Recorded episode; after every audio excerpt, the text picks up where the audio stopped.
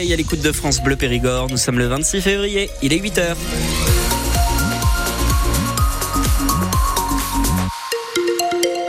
Les infos, Louis de Bergevin. Et pour ce qui est de la météo, Benoît, la Dordogne se réveille sous un épais plafond nuageux là. Exactement, avec euh, ces vigilances jaunes pour euh, pluie, inondation, risque de crue, avec les températures qui vont monter euh, jusqu'à 11 degrés aujourd'hui. On fait un point complet sur votre météo à la fin de ce journal.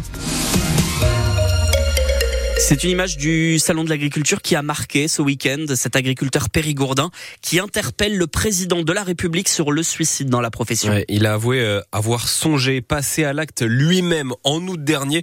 C'est ce que Rémi Dumort a déclaré. Moi, je suis éleveur de volailles en Dordogne. Euh, je vous- alors, je vais vous parler de quelque chose qui me tient particulièrement à cœur, qu'on a vécu encore ces jours-ci. Euh, c'est les suicides. Il y a un, un agriculteur qui se suicide tous les deux jours en, en France. Et des jeunes. Au mois d'août, j'ai failli passer à l'acte aussi. J'ai un gamin de 15 ans et une gamine de 10 ans. Vous croyez que ça me fait plaisir de monter au salon? Voilà, c'était samedi lors de l'ouverture houleuse du salon de l'agriculture. Emmanuel Macron avait finalement reçu à l'improviste une délégation de paysans. Et ce euh, témoignage de Rémi Dumort, éleveur de volailles à Liméra, eh bien, il a marqué les habitants de son coin du Périgord noir, habitants que vous avez rencontrés, Marie-Astrid Guégan. Brice voit bien qui est Rémi Dumort. Il a entendu ce que ce paysan du coin a dit à Emmanuel Macron.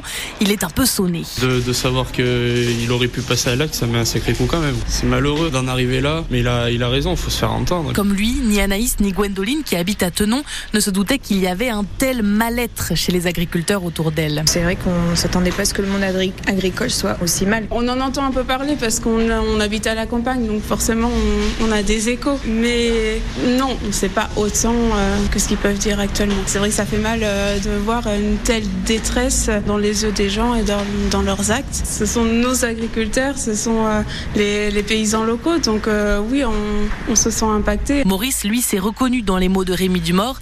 Il est aussi passé par là. C'est invivable. Je suis un ancien agriculteur, donc je connais un peu la détresse qui se passe en agriculture. C'est très, très, très, très grave. Parce que c'est un déshonneur. Vous savez, on a- à, la, à la campagne, on, est, on a un orgueil quand on, on ne réussit pas quelque chose vis-à-vis de ses enfants, de sa femme et, et de ses voisins. eh ben, on se, on, oui, on peut jusqu'à la mort. Tous espèrent que le président a entendu cette détresse pour qu'en Dordogne, comme ailleurs, la situation des agriculteurs s'améliore enfin. Et on sera justement au Salon de l'Agriculture demain matin pour une matinale spéciale sur France Bleu Périgord à partir de 6h avec notre envoyé spécial sur place. Un homme de 31 ans est mort dans un accident de la route ce week-end. Il circulait seul sur la nationale 21 dans le sens Périgueux-Limoges dans la nuit de samedi à dimanche. Il a perdu le contrôle de sa voiture. Vers minuit et demi, il a percuté le mur de pierre qui longe le fossé à cet endroit. C'était au niveau de, de la commune de Sorges. Le jeune homme roulait très vite selon les gendarmes. Un incendie a pris dans un centre de tir à Saint-Astier hier, un centre installé dans des cavernes. C'est un conducteur qui passait par là vers 8 heures du matin qui a vu de la fumée sortir de la grotte. Il a alerté les pompiers. Le feu s'est déclaré euh, à 200 mètres de l'entrée dans un décor qui servait pour les entraînements de tir. Il a été rapidement éteint, mais le site de 7 hectares est longtemps resté envahi par les fumées. Euh, La route qui longe le centre de tir, la départementale 3, a été fermée à la circulation jusque dans l'après-midi. Cette académie euh, forme principalement des professionnels, des policiers, des agents de sécurité, des gendarmes et des militaires au tir de situation. Les avalanches peuvent être dangereuses même en moyenne montagne. Quatre skieurs sont morts hier dans le massif du Sancy en Auvergne.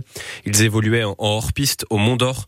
Sept skieurs ont été ensevelis, trois ont été retrouvés euh, vivants. 50 cm de neige étaient tombés en quatre jours seulement. Après les fortes pluies des derniers jours, les rivières de Dordogne débordent par endroits. La Drône, Lille et la Vézère sont en vigilance jaune pour risque de crue aujourd'hui. Euh, Le département est placé aussi en vigilance euh, jaune à la pluie jusqu'à midi. Et Vigicru indique donc que les niveaux des rivières risquent de monter encore aujourd'hui. Lille pourrait par exemple déborder à Périgueux et à Mussidan. Et la Vézère devrait sortir de son lit à Montignac. Ce matin, France Bleu Périgord vous emmène dans la prison de Mozac. L'une des deux seules prisons semi-ouvertes de France. Elle a été inaugurée par Robert Banater en 1986. Prison qui prépare les détenus à la sortie. Par exemple, ils ont la clé de leur cellule et ils travaillent. Marc Bertrand, vous avez pu entrer dans la prison à l'occasion d'une visite avec le sénateur socialiste Serge Mériou. Passé les contrôles et les grands murs d'enceinte, le sénateur découvre des petits pavillons entourés de jardins. À l'intérieur, il y a des barreaux aux fenêtres, mais toutes les portes sont ouvertes. Le détenu chez qui l'on entre a même sa propre clé. Vous êtes là depuis longtemps 2011, je suis là. 2011, d'accord. Jusqu'à 2031. jusqu'à 2031. Ah oui, mais vous êtes mieux dans cette prison que dans les autres. Ah oui, tout à fait. C'est le jour et la nuit. 80% hein. des détenus ici purgent des longues peines pour des crimes sexuels. La directrice dit qu'ils mesurent leur chance d'être ici. La cellule d'isolement n'est jamais utilisée ou presque. C'est dans l'esprit de. C'est dans l'esprit de, l'établissement. Sinon, euh, le détenu n'a pas sa place ici, quoi. Oui, oui, forcément, il va revenir sur un centre de détention peut-être un peu plus strict. Allez, on va continuer. Mozac, c'est presque un entre-deux avec la vie normale, mais on en sort souvent âgé. Le sénateur s'arrête devant un détenu avec une canne. Il est de Maubeuge. Il va sortir après 15 ans. Et vous repartez dans... Je repars pas dans le Nord. Je reste à, Bergerac. Je vais dire, dans un mois, j'ai 80 ans. 80 ans Ça va faire un choc, hein, revenir 15 ans après, euh, oui. On a des expertises sur notre autonomie actuellement, des choses comme cela.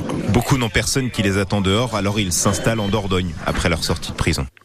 Voilà, reportage donc de, de, Marc Bertrand dans la prison de Mozac. Et le sénateur Serge Mériot a proposé que la prison prenne le nom de l'ancien garde des Sceaux, Robert Badinter, décédé il y a quelques jours. Un bâtiment pourrait être ainsi nommé.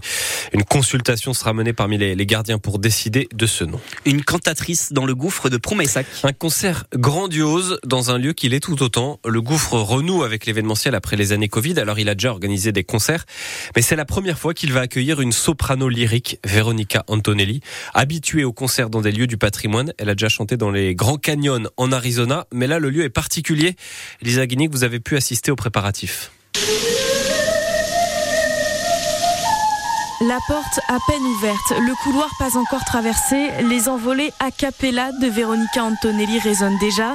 Sa cape bleue sur les épaules, la soprano déambule dans le gouffre en ajustant les derniers détails avec David. Je vais jouer avec l'acoustique naturelle. Oui. Ça veut dire que je vais adapter le chant, donc l'Ave Maria ici, à la réverbération du chant. D'accord. Mais pas toujours simple dans un lieu si atypique. Ah, c'est une cathédrale de cristal et c'est vrai, c'est très cristallin comme son. Et c'est un défi en fait. J'ai entendu qu'il y avait une forte euh, fontaine alors ça m'a un peu inquiété, mais quand je vais venir faire le concert en août, la fontaine sera asséchée en fait. Donc euh, ce sera autre chose encore au niveau sonore. Ça, c'est aussi le travail de William depuis sa régie son et lumière dans le gouffre. 23 ans qu'il travaille avec Isaac et il est déjà conquis par ce nouveau spectacle. C'est totalement adapté au lieu. Ça va être assez magique. Véronica et elle subjuguées par le lieu. Quand je chante dans un, un emplacement, c'est parce qu'il y a un intérêt sonore et je suis un moyen entre le monument et le public de découvrir le site différemment. Pour ça, pour moi, rien de mieux que la voix a cappella. Mais en secret, j'adore les années 80. Préparez-vous donc à vous aussi chanter.